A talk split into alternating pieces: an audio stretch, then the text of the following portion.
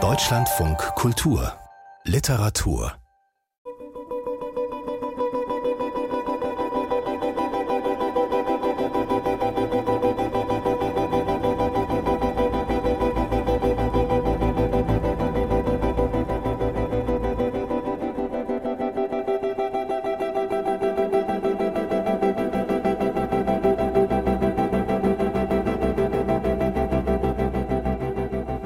Geschichte für Sascha am Vorabend des Krieges.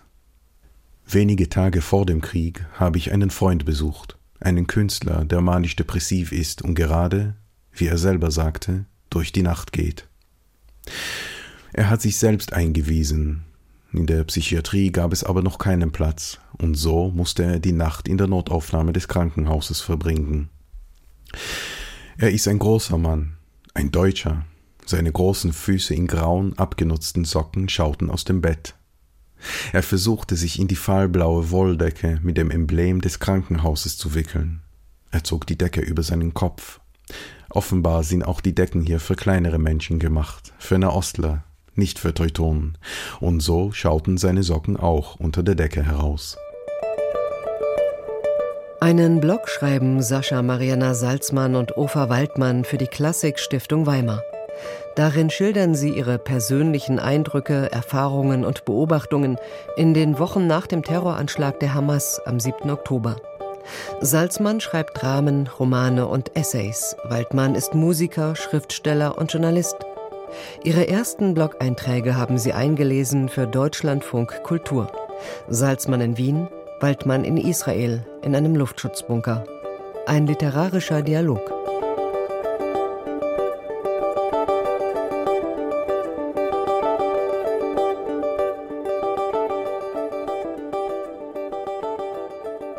Habe Angst vor der Nacht im Krankenhaus, sagte mein Freund. Die Tür der Station knackte komisch jedes Mal, wenn sie geöffnet wurde. Eine alte Frau schrie alle drei Minuten, beinahe auf die Sekunde genau, wobei ihre Schreie fast perfekt aufstiegen und wieder abebbten. Es klang wie ein Alarm oder wie Gesang. Ich schlug meinem Freund vor, es als Künstler wahrzunehmen, um Abstand davon zu kriegen. Er sagte nichts dazu. Auf dem nächsten Bett, hinter einem Vorhang, lag ein junger Mann. Er rief immer wieder nach der Krankenschwester, laut auf Hebräisch, leise auf Russisch. Auch das habe ich versucht, meinem Freund als Ablenkung anzubieten. Laute Sprachen und leise Sprachen. Auch dazu schwieg er. Ich schwieg auch und schaute auf den dunklen Flur, wo ein junger Chassid, ein Ultraorthodoxer, stand und schaukelnd betete. Er betete offenbar vor dem Bett eines älteren Rabbi, den konnte ich nicht sehen, nur seine mit einer Decke umhüllten Füße, die Decke war also rabbinerkonform, oder der Rabbi war deckenkonform. Der junge Chassid betete, hob seinen Kopf, berührte seinen Hut mit der Hand, ging ein wenig hin und her, unentschlossen, dann blieb er wieder stehen und betete weiter. Ich werde hier die Nacht nicht überleben. Wie soll ich hier schlafen? Sagte mein Freund. Und ich, da ich ihm die Kunst nicht als Lösung oder zumindest als Ablenkung verkaufen konnte, ging in den Drogeriemarkt des Krankenhauses, um ihm Ohrstöpsel zu kaufen. Der nette arabische Verkäufer sinnierte mit mir über die verschiedenen Ohrstöpsel im Sortiment. Die blauen fürs Schwimmen kamen nicht in Frage. Auch die, die man für Schießübungen verwendet, waren nicht adäquat. Die guten, die ich aus Deutschland kenne, hatte er nicht, Schließlich verständigten wir uns auf milchige Silikonstöpsel, in Watte gehüllt. Ein Krankenhaus wirkt sonderbar in der Nacht. Die Zeit fließt da anders, der Gang der Dinge, man kann sich auch schnell verlaufen. Zum Glück haben die klugen Menschen, die das Krankenhaus gebaut haben, farbige Streifen als Wegweiser auf dem Boden angebracht. Man muss nur den richtigen farbigen Streifen finden und ihn entlanglaufen. Schnell fand ich jenen, der die Notaufnahme mit dem Ausgang verbindet, folgte ihm in entgegengesetzter Richtung, bis ich das Knacken der Tür und die melodischen Schreie hörte, dann die hebräischen Rufe, dann die russischen, dann das murmelnde Beten, dann fand ich meinen Freund. Er war von den Stöpseln nicht sehr beeindruckt, steckte sie aber artig in die Ohren, nahm die Pillen, die die Krankenschwester ihm reichte, und hüllte sich wieder in die zu kurze Decke. Wie soll ich? sagte er noch einmal, machte eine vage Geste mit der Hand und schwieg wieder. Es war schon nach Mitternacht. Ich wusste, er musste endlich schlafen. Also legte ich mich auf das Bett, neben ihn, so dass mein Kopf neben seinem war. Meine Füße waren hinter seinen Schenkeln. Ich umarmte ihn und sang in seine israelischen Ohrstöpsel deutsche Wiegenlieder. Brahms, Lalelu, bis er einschlief. Vielleicht war es aber auch die Pille. Das werde ich nie erfahren.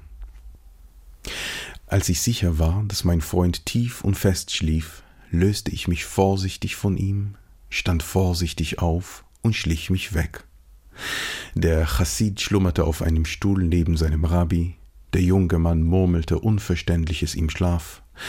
Nur die Tür und die alte Frau knackten und sanken weiter in ihrem Takt.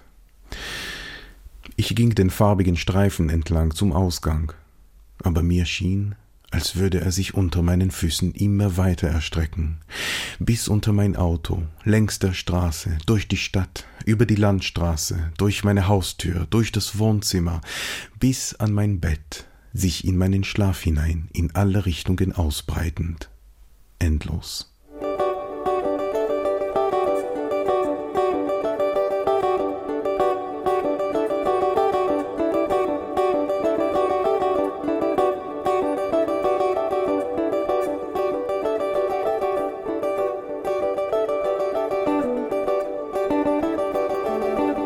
13. Oktober 2023.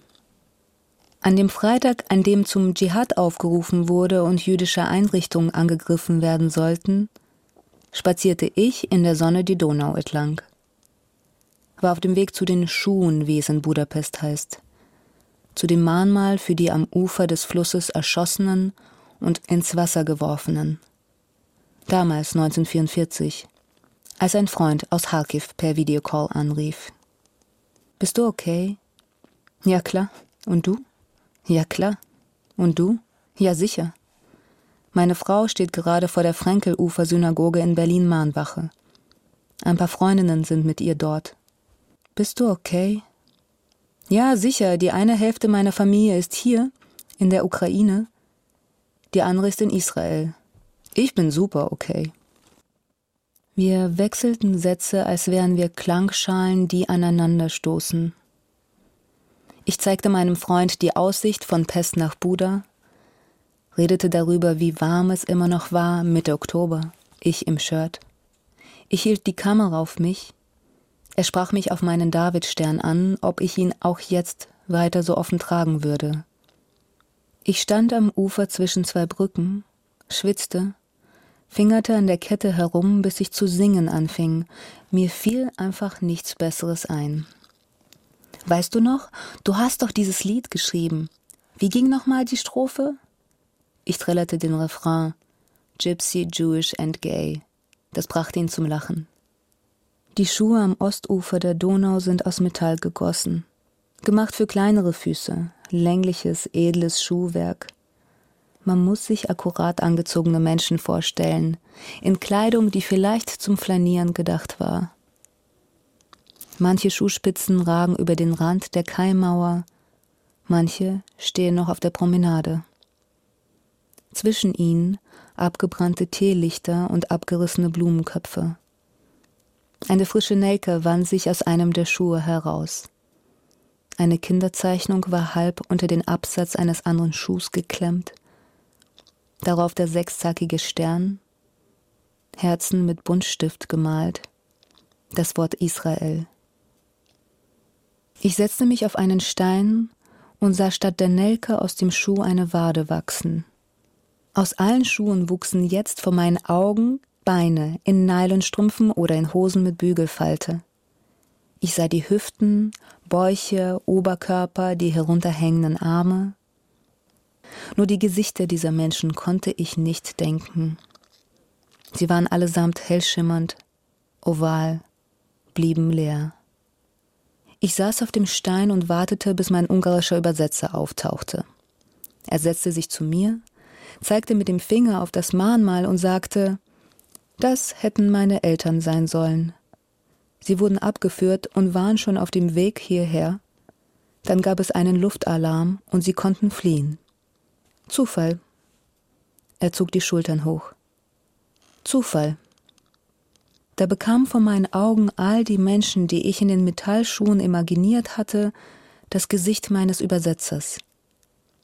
Breite Stirn, schmale gerade Nase, Bart.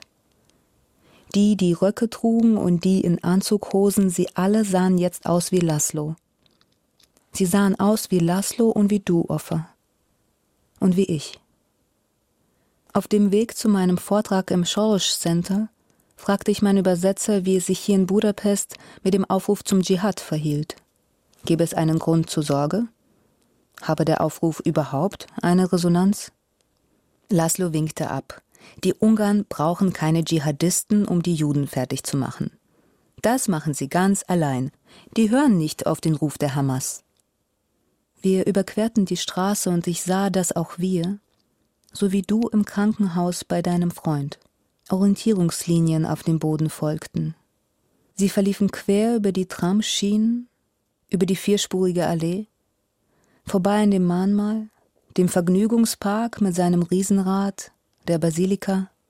Auch als wir das Schorosch-Gebäude betraten, fanden sich diese Wegweiser auf dem Boden. Die Hallen und Korridore standen leer, die Cafeteria verkaufte noch Wasser und Kaffee, und nur in dem Raum, in dem ich auftreten sollte, saßen Studierende, drehten ihre Köpfe zu mir.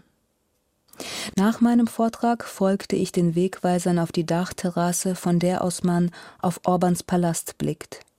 Prunkvoller Bau, drumherum Baukräne. Ich ging die Treppen hinunter, folgte den Farbstreifen so lange, bis es dunkel wurde und ich das Piepen der Krankenhausmaschinen vernahm, dann ein Gebet auf Hebräisch und ein Murmeln auf Russisch, und jemand schrie, und etwas knackte im Takt. Ich stand im Krankenhauszimmer deines Freundes und schaute ihn an. Ich konnte dich hinter ihm nicht ausmachen, du viel kleiner als er, aber ich erkannte den Freund, wusste genau, wer er ist, an den grauen, abgenutzten Socken. Ich ging um das Bett herum, sah jetzt euch beide, hörte dich ihm ein Lied ins Ohr singen. Ich legte mich hinter dich, drückte meine Hände auf deine Ohren und summte. Eine weitere Person betrat den Raum. Ich erkannte eine Freundin. Ich spürte ihr Gewicht auf der Matratze, als sie sich hinter mich legte. Ihre Hände waren kalt auf meinen Ohren, ich verstand nicht, was sie sang, aber spürte die Vibration ihrer Stimme in den Handflächen. Dann kam eine weitere Person in den Raum. Die Matratze ächzte, die Federn gaben nach. Noch eine Freundin kam in den Raum und noch eine und noch eine und noch eine und noch eine, eine hinter der anderen. Wir sind eine unendliche Kette. Wir singen, wir summen, wir rezitieren Gedichte, bis die Vordere endlich schlafen kann.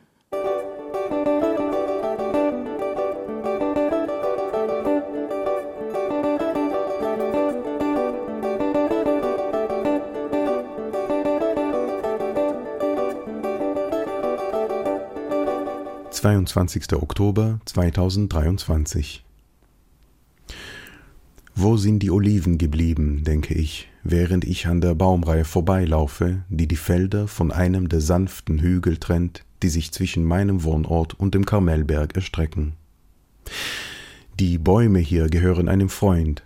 Letztes Jahr waren sie schwer von Oliven. Eine ganze Woche haben wir für ihre Ernte gebraucht und über eine Tonne von ihnen gerollt. Das Öl davon verwende ich heute noch. Und jetzt eine, zwei einsame Oliven hängen an einem der Äste, sonst nichts. Haben Sie ohne mich geerntet? Kann nicht sein. Die Erntezeit ist jetzt. Der Freund hat sich aber gleich wenige Tage nach Kriegsausbruch mit seiner Familie ins Ausland abgesetzt. Die Bilder der Pogrome aus den Dörfern im Süden haben ihn in einen Schockzustand versetzt. Ich bin zu weit gelaufen, merke ich plötzlich. Eigentlich ist es verantwortungslos. Was soll ich machen, falls es wieder Luftalarm gibt? Ich weiß es genau. mich auf den Boden werfen, zehn Minuten mit beiden Händen über dem Kopf liegen bleiben. Das habe ich schon mal gemacht. Anderer Krieg, gleiche Übung. Und kann mich an den Klang erinnern. In einem Ohr das Rascheln zertretener Grashalme, im anderen die dumpfen Schläge der Luftabwehr. Als ich Gili sagte, ich muss raus, ich kann die flimmernden Bildschirme nicht mehr sehen, die bleichen Gesichter, darunter das eigene im Spiegel, zog sie mich ins Nebenzimmer, die Kinder könnten ja, na klar, und sagte, das sei verantwortungslos. Ich wollte sie beruhigen und sagte, ich laufe ja an der Nekropolis vorbei, die in dem weichen Kalkstein unter unserem Ort vor 2000 Jahren gegraben wurde, um jüdischen Gelehrten und sonstigen Würdenträgern eine letzte Ruhestätte zu geben. Später werde ich erfahren, dass es dieses Jahr im ganzen Land keine Oliven gibt, nicht in den Hainen Galiläas, nicht auf den Hügeln hinter der Küste, nicht auf den Bergen Jerusalems, Hebrons und Ramallahs, nicht entlang der langen Alleen, die in die Wüste führen. Kein Öl fürs Kochen, kein Öl fürs Leuchten, kein Öl fürs Salben, als ob die Erde selber eine Vorahnung davon hatte, was kommt.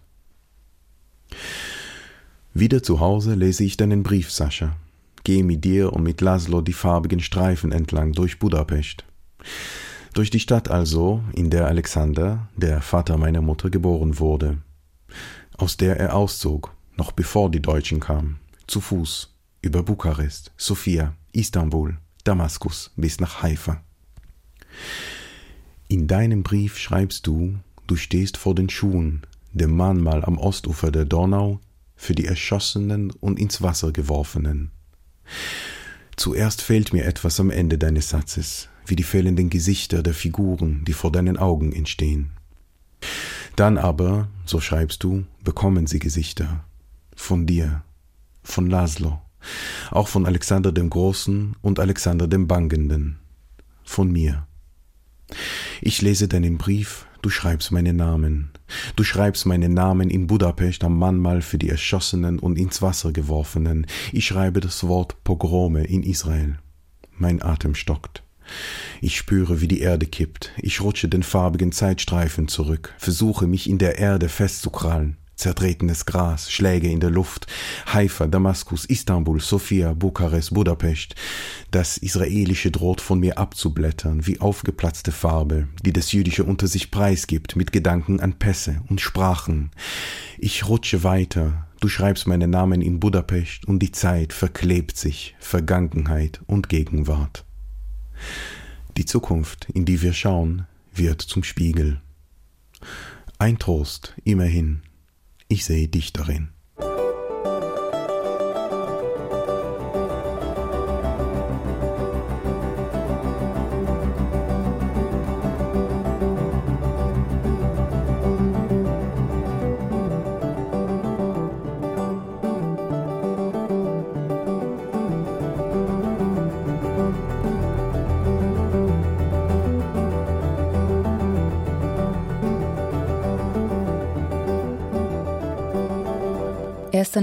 2023.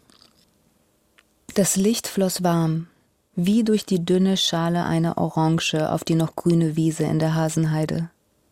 Junge Menschen im Schneidersitz, ich hörte ihre Bierflaschen gegeneinander stoßen, ich hörte ihr Lachen, als ich an ihnen vorbeilief auf dem Weg ins jüdische Museum. Eine Freundin hatte ein paar Leute zusammengerufen.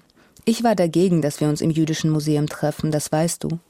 Nicht, weil ich den Ort nicht liebe, ich liebe ihn sehr, sondern weil ich das Gefühl hatte, damit sind wir genau dort, wo uns die anderen sehen wollen, im Museum.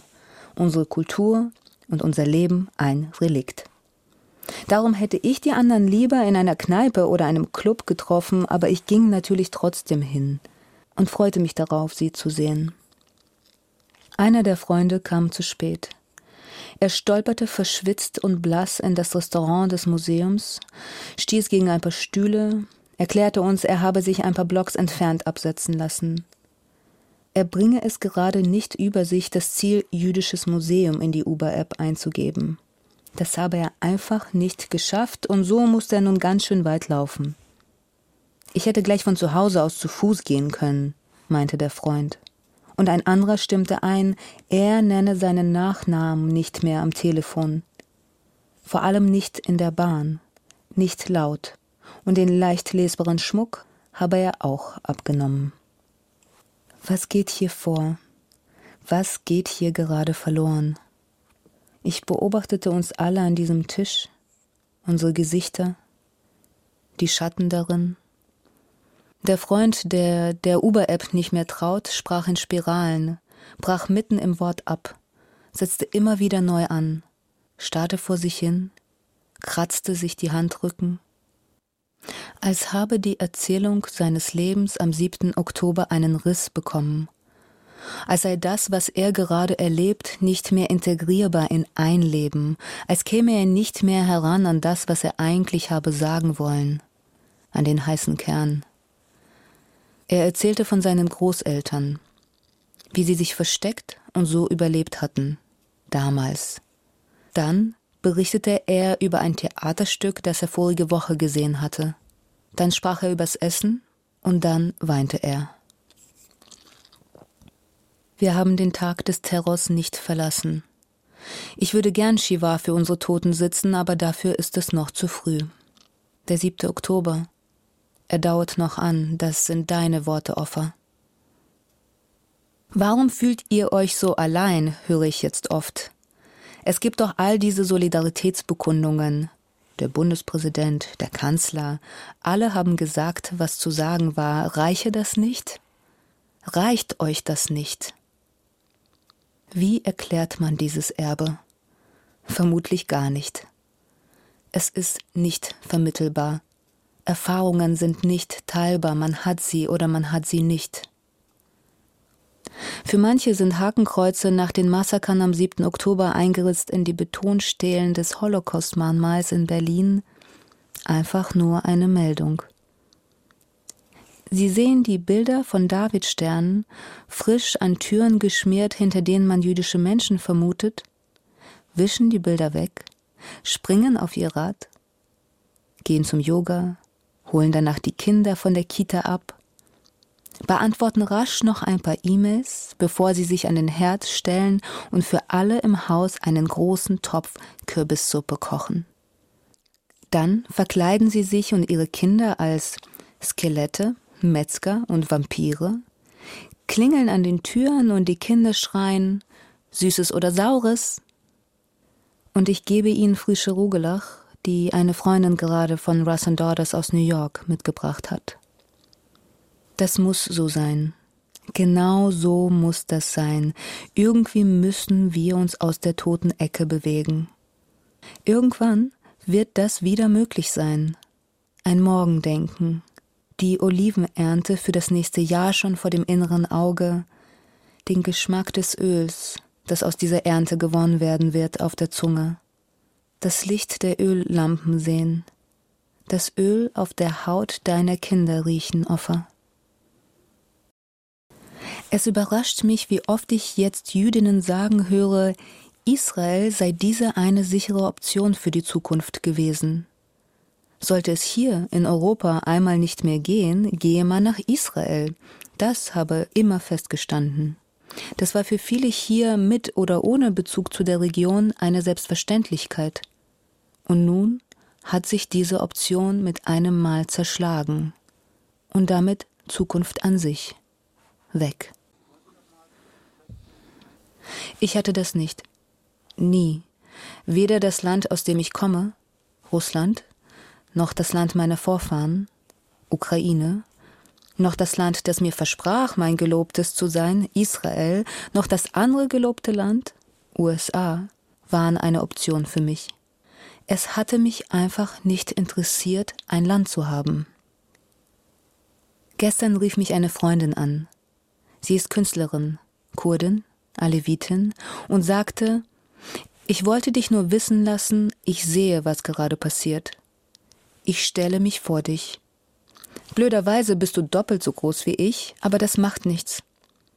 Ich frage Mehmet, er kommt auch und stellt sich auch vor dich, und ich klettere auf seine Schultern. Wir stellen uns alle vor euch. Nichts kann dir passieren. Nichts. Und ich dachte, Das ist es eigentlich. Ich habe ein Morgen. Wir alle haben ein Morgenopfer. Und meine Zukunft, mein Eretz Israel, seid ihr.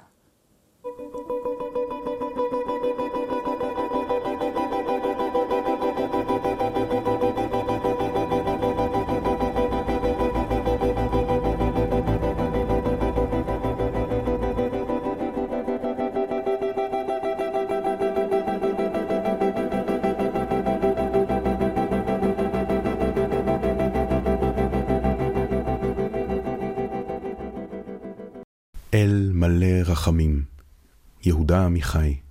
Gott voller Erbarmen von Jehuda Amichai. Deutsch von Anne Birkenhauer. אל מלא רחמים. אלמלא האל מלא רחמים, היו הרחמים בעולם ולא רק בו. אני שכתבתי פרחים בהר והסתכלתי אל כל העמקים, אני שהבאתי גוויות מן הגבעות, יודע לספר שהעולם ריק מרחמים.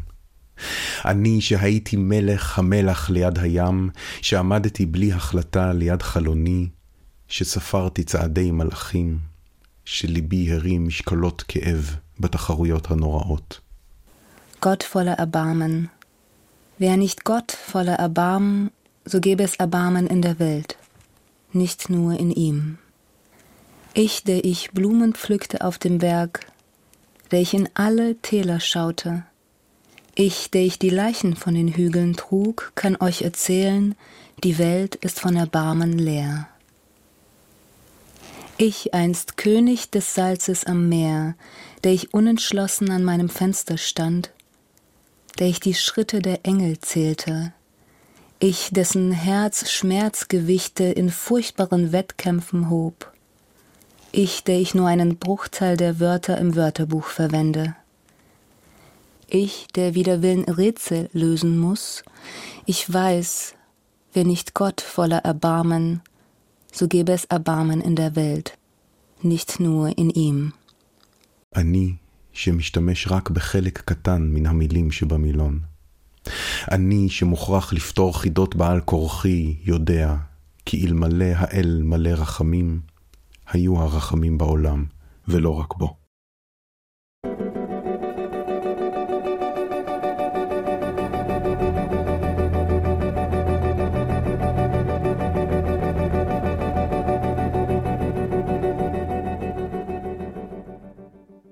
Nacht auf den 7. November 2023. Ofa holt sich ein Bier. Sascha trinkt Rotwein. Sie haben eine Neshama-Kerze angezündet. Ofa im Norden Israels, Sascha im Osten Österreichs. 22.22 Uhr. 22. Wien würdest du lieben, vielleicht mehr als Berlin. 22.22 Uhr. 22. Ich kann mir ohnehin gerade nicht vorstellen, nach Berlin zu kommen. 22.23 Uhr. 23. Das verstehe ich.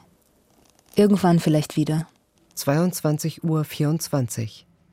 Wenn ich es mir überlege, wenn ich also meine Augen zumache und versuche mir vorzustellen, wie es wäre, jetzt in Berlin anzukommen, stelle ich mir Ruinen vor.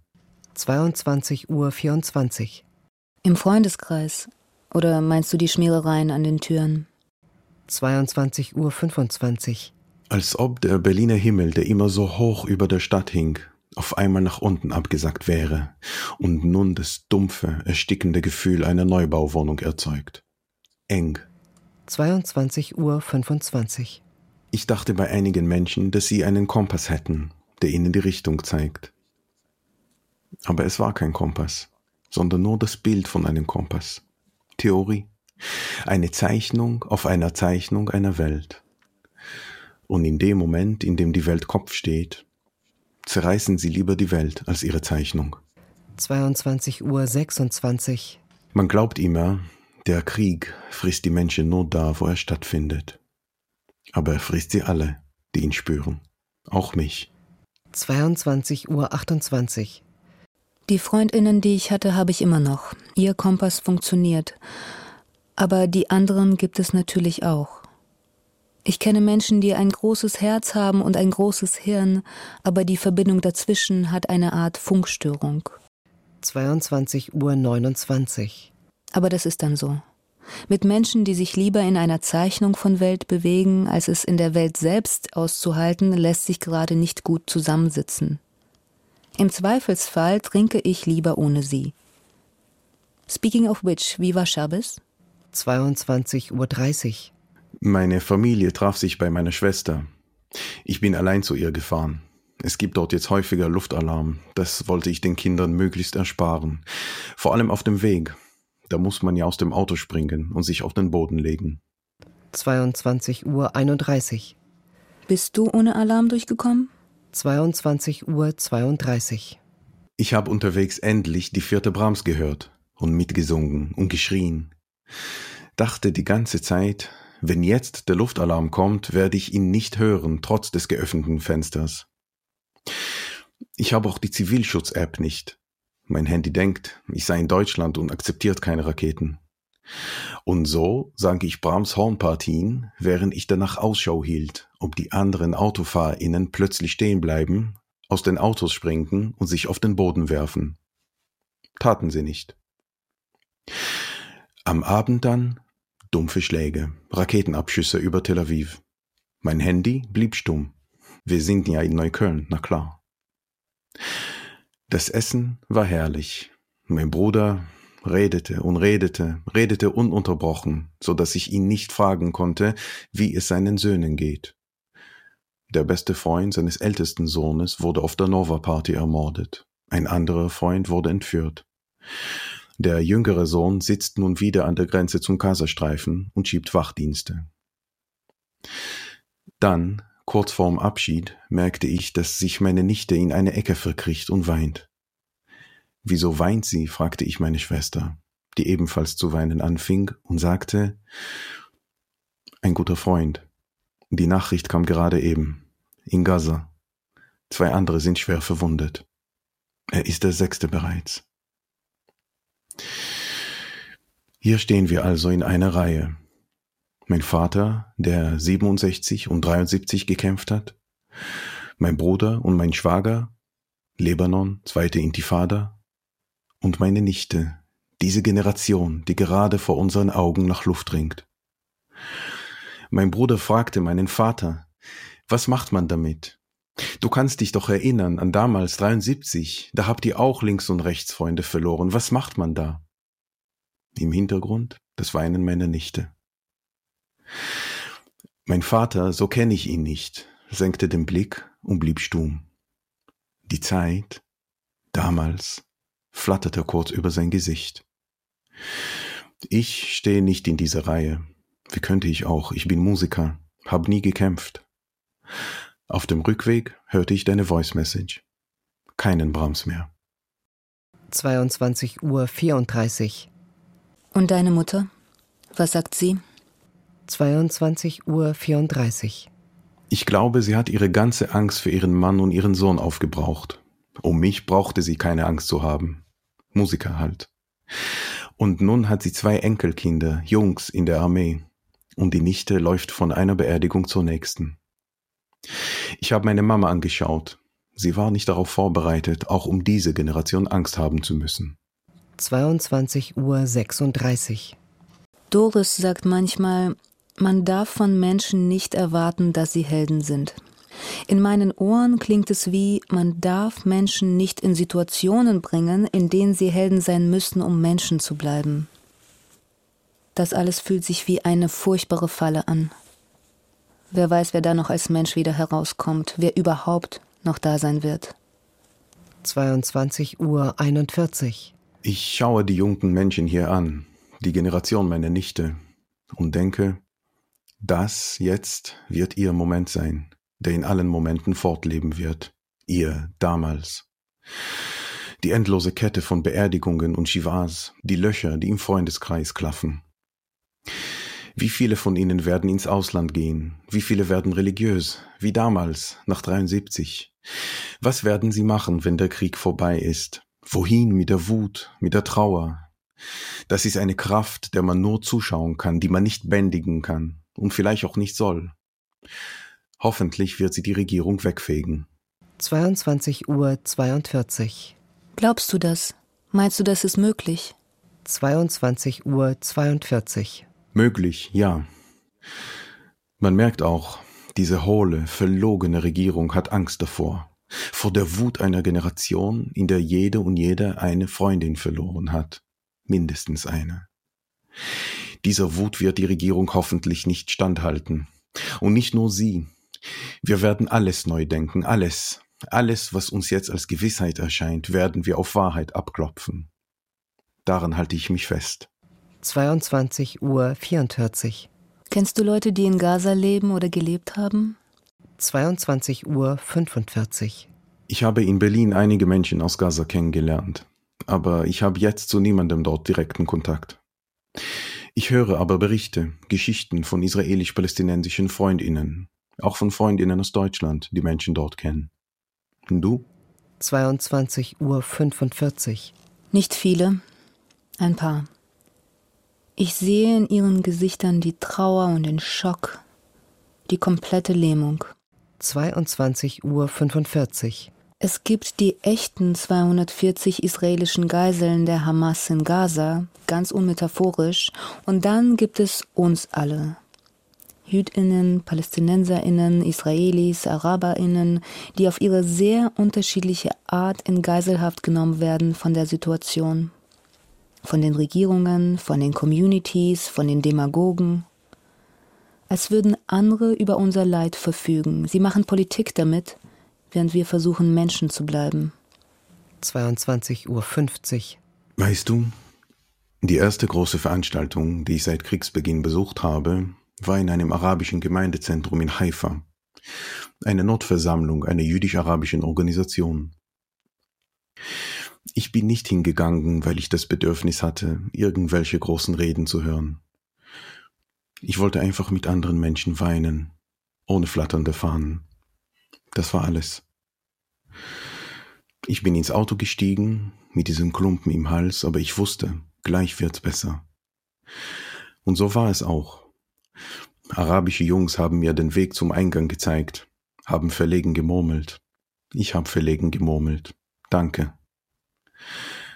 Hätte ich mehr zu sagen versucht, hätte ich losgeweint, und ich wollte sie nicht noch mehr in Verlegenheit bringen. Ich stellte mich an die Wand, im hinteren Teil des Saales. Eine Rednerin, palästinensische Israelin aus dem Norden, sprach über ihre Mutter. Ihre Stimme brach. Das hat uns allen, den rote Augen Verwandten, das Zeichen gegeben. Danach fuhr ich einfach nach Hause. Kann ich das auch in Berlin? Weiß ich nicht. 23 Uhr 1. Das kannst du nicht. Gerade nicht. Aber ich kann dir sagen, was zumindest für mich möglich ist. Wir sind hier wirklich weit davon entfernt, Shiva zu sitzen, wonach mir seit Wochen so schmerzhaft ist, dass ich auf den Boden fallen und mich nicht mehr bewegen möchte. Aber ich laufe herum wie aufgedreht, wie unter Strom. Natürlich tue ich das, so wie wir alle. Wir funktionieren, weil wir funktionieren, weil wir funktionieren, weil wir funktionieren, weil wir funktionieren. 23 Uhr 1. Aber meine Realität in Berlin ist auch, jeden Tag, wirklich jeden, mindestens fünf Anrufe von Leuten, die an mich denken. Oder jemand kommt vorbei, das ist fast wie bei einer Shiva. Oder jemand sucht mich in der Stadt und sagt, was machst du? Wo bist du? Komm mit, komm her, die Heizkohle auf der Shisha ist heiß. Oder du isst jetzt diese Suppe auf. Hörst du mich? Die ist vielleicht nicht so gut wie deine Linsensuppe, aber ich bewege mich nicht vom Fleck, bevor du nicht aufgegessen hast. Oder sie backen mir einen Notfallkuchen. Und wir sitzen leichenblass voreinander. Aber wir sitzen zusammen. Über all diese Freundinnen werde ich irgendwann Gedichte schreiben. 23 Uhr 42. Die Freundinnen habe ich auch. Ich bin aber zu weit weg für eine Suppe. Also schickt man sich gegenseitig die eigene Wortlosigkeit zu. Man schweigt, wie du sagst, leichenblass zusammen. Aber das ist ein Schweigen, das zählt. 23 Uhr 42. Es gibt Schweigen und Schweigen. Das Schweigen der Freundinnen und das Schweigen der Welt. Ich schwöre dir, was hätte ich darum gegeben, dass die Welt mehr geschwiegen hätte nach dem 7. Oktober? Ich hätte alles drum gegeben. Hab doch nicht sofort Meinungen. Positionen, was für Positionen angesichts 23.50 Uhr. Kommst du irgendwann nach Jerusalem? Ich würde dir gerne Jerusalem zeigen. Die Zwischenräume. 23.51 Uhr. Du hast mal zu mir gesagt, Jerusalem ist nicht Teil des Problems, sondern ein Teil der Lösung. Klar komme ich. 23.51 Uhr. Ja. Aber jetzt erstmal Wien. 23.52 Uhr. Jetzt erstmal Wien. Ich gehe morgen in die Mosergasse für dich. Ich schicke dir ein Foto von dem Haus, in dem deine Großeltern gelebt haben. Würdest du das mögen?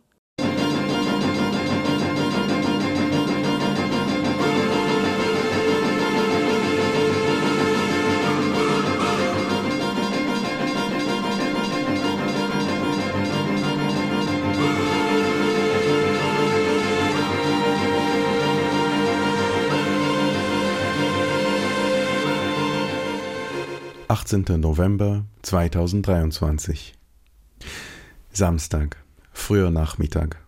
Von draußen dringt das weiche Licht ins Haus, das den herannahenden Regen ankündigt. Die Kinder rieseln barfuß ins Wohnzimmer herunter, nehmen sich ein Buch, spielen mit dem Hund, schneiden sich ein Stück von der Challah ab, die vom Schabbatabendessen übrig geblieben ist, setzen sich an den Tisch und kauen langsam vor sich hin, Gedanken verloren. Ich bin in ein Buch vertieft. Im Hintergrund läuft Musik. Bach, Goldberg-Variationen. Irgendwann fragt Anne, können wir was anderes hören? Ihr Bruder pflichtet ihr bei. Ja, aber lass uns was anderes hören. Ich murre zuerst. Bach ist doch die perfekte Schabesmusik. Aber, wie Jonna Wollach sagte, die Kinder wollen und sie kindern eben. Ich suche nach Musik, die es mit dieser Zeit aufnehmen kann. Spiele dann den Soundtrack von Hair, Aquarius, Donna, Black Boys, Good Morning Sunshine. Anne will wieder protestieren, schielt zu mir herüber, bemerkt meinen beschlagenen Blick und lässt es sein. Ich lege das Buch zur Seite, merke, ich habe eine neue Nachricht von dir bekommen, Sascha. Darin steht, dass du in einem Wiener Kaffeehaus sitzt und eins der Interviews hörst, die ich seit Kriegsausbruch deutschen Sendern gegeben habe. Um dich herum, so versuche ich es mir vorzustellen, das Klirren von Gläsern, das weiche Wienerisch, das Rücken von Stühlen, eine zischende Kaffeemaschine, vorbeifahrende Autos, vielleicht gar ein Klavier. In deinen Ohren die Frage der Moderatorin. Wie ist gerade Ihr Alltag in Israel, Herr Waldmann? Wie macht sich der Krieg bemerkbar? Durch Klänge, möchte ich ihr sagen, macht sich der Krieg bemerkbar, vor allen anderen Dingen, vor den Bildern und den Gesprächen und den Gedanken. Durch Klänge, die alles andere durchdringen, Bach und Aquarius und barfußrieselnde Kinder. Durch die fernen, dumpfen Schläge der Luftabwehr im Norden und Westen, als ob jemand riesige Zementsäcke auf den Boden wirft. Das habe ich mal irgendwo gelesen, dieses Klangbild oder als ob man innerhalb eines Korpus einer großen Trommel lebt, auf deren über den Himmel gezogene Haut weiche, gigantische Schläge niedergehen. Durch das Donnern der Kampfjets, deren Wellen von Crescendo, Diminuendo die Tage und Nächte durchziehen. Zuerst erreichen sie die Ohren, dann den Bauch, dann scheint die Luft, die ganze Welt nur aus diesem Donnern zu bestehen, bevor es wieder verschwindet durch die Motorräder, die in der Nacht ihre Runden drehen, die beim Beschleunigen einen Klang produzieren, der jenem eines Luftalarms ähnelt. Und so, mit jedem Drehen am Gasgriff, lassen sie die Menschen ihre Muskeln anspannen, die Augen aufreißen, lassen ihnen die Ohren spitz werden. Sowieso. Das Ohr sucht die ganze Zeit wie jemand, der auf dem Trödelmarkt einen Haufen alltäglicher Gegenstände nach etwas Bestimmten durchwühlt, sucht das Ohr inmitten all der Alltagsklänge? Kinder, Autos, Küche, schleudernde Waschmaschine, Radio, Regen, Kampfjets, Musik, Klospülung. Nach dem weichen, bleiernden Klang der Sirene. Kann man sagen, das Ohr hält aus, hör, auf, horch, wie, Ausschau, nur viel innerlicher, auch im Schlaf, auch wenn jemand sich zu dir legt, die Hände auf deine Ohren drückt und leise summt. Walking in Space verklingt gerade. Es folgt das Lied Easy to be hard. How can people be so heartless? How can people be so cruel? Easy to be hard, easy to be cold. How can people have no feelings? How can they ignore their friends? Easy to be proud, easy to say no. Ich habe den Film Hair als Jugendlicher in Dauerschleife gesehen, als ich gerade anfing, in der israelischen Friedensbewegung aktiv zu werden. 1992, 1993, die Zeit der Osloer Friedensverträge. Ölzweige in Jericho und jüdisch-arabische Begegnungen in Bet Jallah. Die Filmsequenzen mit Massendemonstrationen vor dem Weißen Haus, mit Let the Sunshine in singenden Hippies vermischten sich in meiner Vorstellungswelt mit unseren Massendemonstrationen auf dem Malkei Israel Platz, der nach dem Attentat in Rabinplatz umbenannt wurde. Aber dieses eine Lied habe ich damals eben nicht verstehen können. Wie kann man den herrlichen Filmhelden Zeilen entgegenschleudern wie especially people who care about strangers, who care about evil and social injustice. Do you only care about the bleeding crowd? How about a needed friend? I need a friend. Jetzt denke ich allerdings, wie weise war der Mensch, der mit diesem Lied vor einer gewaltvollen Selbstherrlichkeit warnen wollte, vor der Gefahr, durch das selbstvergewissende Gerede über die Menschheit den Menschen nicht mehr sehen zu können. Denn der Krieg, dieser Krieg, macht sich nicht nur durch die Welt des Klanges bemerkbar. Ob in Israel oder Gaza, Klang, der zu Eisen und Staub wird oder zu werden droht, sondern auch durch Schweigen. Nicht das Schweigen, das die wenigen, kaum möglichen Worte von Freundinnen umgibt, aus den Ritzen zwischen ihnen quillt und eine geschriebene, verbindende Wortlosigkeit herstellt und wahrnehmbar macht. Nein, es ist ein Schweigen, das die Klangschale des Krieges in die Hand nimmt, so hast du uns doch genannt, Sascha, Klangschalen, sie einordnet, beurteilt und fallen lässt. Alle Klänge des Krieges rinnen dann aus der zersprungenen Schale, gehen verloren im Rauschen vorgefertigter politischer Meinungen, integritätslose Relikte einer Welt, die bis zum 7. Oktober existierte. Übrig bleibt der giftige Geschmack des Metalls auf der Zunge und die blutscharfen Kanten der zersprungenen Schale. Es ist ein Schweigen, das die zerronnenen Klänge des Krieges mit einem knöchernden Finger wie Schlieren auf dem Boden zieht, mit dem Staub vermischt und mit dieser so hergestellten Tinte Worte schreibt, die mir nicht verständlich sind. Doch so viel weiß ich. Sie sprechen von Gewalt.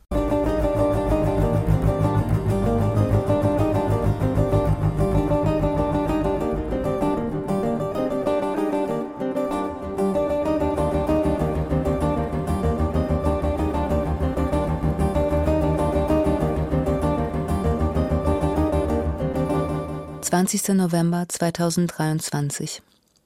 Ja, Wien-Offer, wie wunderbar Wien ist, wie Wien Wien ist, wie herausgeputzt. All diese sauberen Straßen. Und alles funktioniert, sogar der öffentliche Nahverkehr. Und die Post liefert die Pakete an die richtige Adresse und auch noch in kürzester Zeit. Verrückt. Die Weihnachtsmärkte mit ihrem Glühwein und Punschgeruch meide ich, aber wenn ich nachts zwischen den geschlossenen Buden umherstreife, habe ich die Fantasie, dass sich sogar die Ratten ihre Beute hier manierlich aufteilen und dabei Pirouetten drehen. Kaum war ich hier angekommen, rief ich meine Familie in Hannover an und schwärmte am Telefon. Diese Kaffeehäuser. Genauso wie du sie beschreibst. In manchen steht tatsächlich ein Klavier, irgendwer spielt darauf am Abend. Die auf hölzerne Halter gespannten Zeitungen, die blasierten Kellner, das Burgtheater mit seinen 6-Euro-Tickets für Horvaths Geschichten aus dem Wiener Wald, das Leopold-Museum, auf das ich von meinem Studiofenster aus schaue, an jeder Ecke ein Kino, der Geruch der gebratenen Maroni in der Maria-Hilfer-Straße. Ich erzählte, wie glücklich ich war, hier zu sein. Dass ich mich hier von Berlin erhole, und irgendwann unterbrach mich mein Großvater, hat es bei euch in Wien nicht auch einen Anschlag gegeben? Anschlag? Nein, der jüdische Friedhof wurde mit Hakenkreuzen beschmiert, wenn du das meinst. Und es wurde etwas angezündet, aber ich würde das nicht einen Anschlag nennen. Wie würdest du es dann nennen? Nein, Danja, da haben irgendwelche Idioten noch nicht mal gewusst, wie rum man das Hakenkreuz malt. Nennst du das einen Anschlag? Das ist eine Blamage. Die haben es falsch herum hingeschmiert. Und Hitler konnten sie auch nicht ordentlich schreiben. Mein Großvater lachte. Haben Sie Hitler mit D geschrieben? Ja, so ungefähr. Und so fand ich mich plötzlich in einem längeren Gespräch mit meinem bald 90-jährigen Großvater wieder, der den Zweiten Weltkrieg nur überlebt hat, weil er sich als Kind vor der in der Ukraine wütenden Wehrmacht im Wald versteckte und giftige Bären von Essbaren unterscheiden konnte, indem ich versuchte, Danja davon zu überzeugen, dass die Schändung des jüdischen Friedhofs in Wien nicht bedrohlich sei. Ich spielte den Schaden in der Zeremonienhalle herunter, ich erwähnte nicht die für immer verlorenen wertvollen Bücher im ausgebrannten Raum, den zerstörten Toraschrein.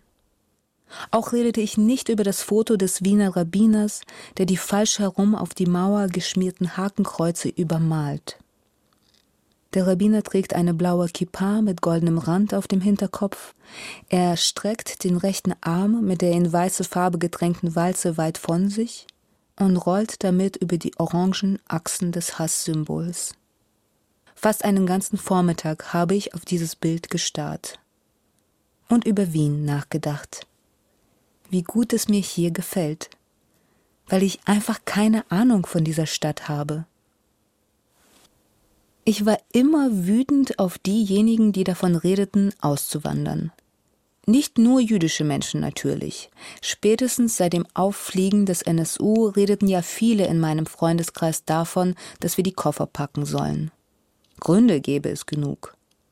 Und ich war wütend, weil ich dachte, die Frage nach dem Wohin gehen ist wie die Frage nach der Zukunft. Was soll nur werden? Sie ist nutzlos. Sie ist eine Übersprungshandlung, um sich nicht die eigentliche Frage zu stellen, nämlich was wir mit dieser Gegenwart machen. Am Abend lief ich durch den zweiten Bezirk, vorbei an Shalom Food, vorbei an der koscheren Bäckerei Ohel, über die Masses-Insel, wie man hier so sagt, unterwegs zu Freundinnen, die mich anlässlich meiner Ankunft in Wien zu einem Abendessen eingeladen hatten. Ich fragte nach der Stimmung in der Stadt. Die Freundin, die neben mir saß, erzählte, dass sie und andere aus der Gemeinde jetzt Wachdienste machten. Sie stünden vor der jüdischen Schule, vor Ochel, sie drehten Runden in den Straßen des Karmeliterviertels, dem Zentrum des jüdischen Lebens in Wien, wie es in allen möglichen Reiseführern heißt. Jeden Tag. Erst da fiel mir auf, wie blass sie war. Und gab es Vorfälle? fragte ich. Nicht in den Straßen, aber in unserem Haus. Die Freundin holte ihr Telefon heraus. In dem Video, das sie mir zeigte, gehen zwei Männer, die in dem Haus offensichtlich fremd sind, von Tür zu Tür. Sobald sie eine Mesusa am Türrahmen entdecken, fotografieren sie diese mit ihren Handys und schreiben sich dann den Namen auf, der auf der Klingel steht. Die Freundin packte ihr Telefon weg. Das hat die Überwachungskamera in unserem Stiegenhaus aufgezeichnet. Dann sagte sie nicht mehr viel an diesem Abend. Die Schlusspointe eines meiner Lieblingswitze geht so. Und weißt du, wo es gut ist? Ja, natürlich. Dort, wo wir nicht sind. Ich werde mir Wien also weiterhin schönreden, Offa von Kaffeehaus zu Kaffeehaus laufen, mit Freundinnen im Prater spazieren und in die Geschichten aus dem Wiener Wald gehen. Gestern saß ich in der Theaterkantine des Schauspielhauses. Eine Frau mit schimmernden Wangen setzte sich zu mir. Sie sagte, Weißt du, wo es gut ist? In Island. Sie haben dort eine Elfenbeauftragte und es gibt sogar ein Feenministerium. Ihre Wangen schimmerten grün-silbrig. Sie strahlte. Und da dachte ich, vielleicht sollten wir dorthin. Ich stelle mir das schön vor. Grüne Polarlichter schlieren in der absoluten Dunkelheit. Man kann sich alles wünschen. Weil Gras verboten ist, rauchen wir nicht, sondern lecken an den Flügeln der Elfen, die wir mit bloßen Händen aus der Luft fangen.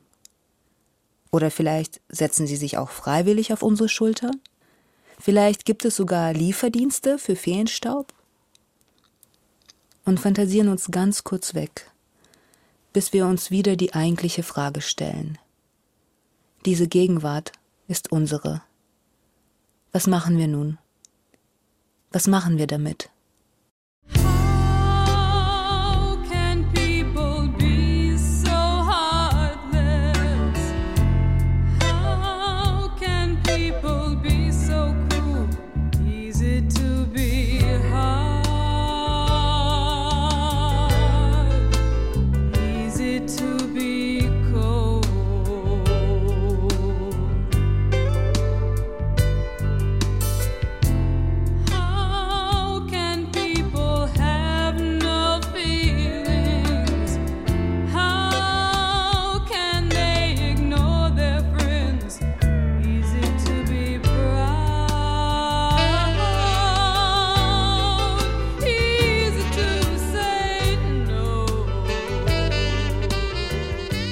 Sascha, Mariana Salzmann und Ofa Waldmann lasen aus dem Blog Gleichzeit, in dem sie für die Klassikstiftung Weimar über ihre persönlichen Eindrücke, Erfahrungen und Beobachtungen in den Wochen nach dem Terroranschlag vom 7. Oktober berichten.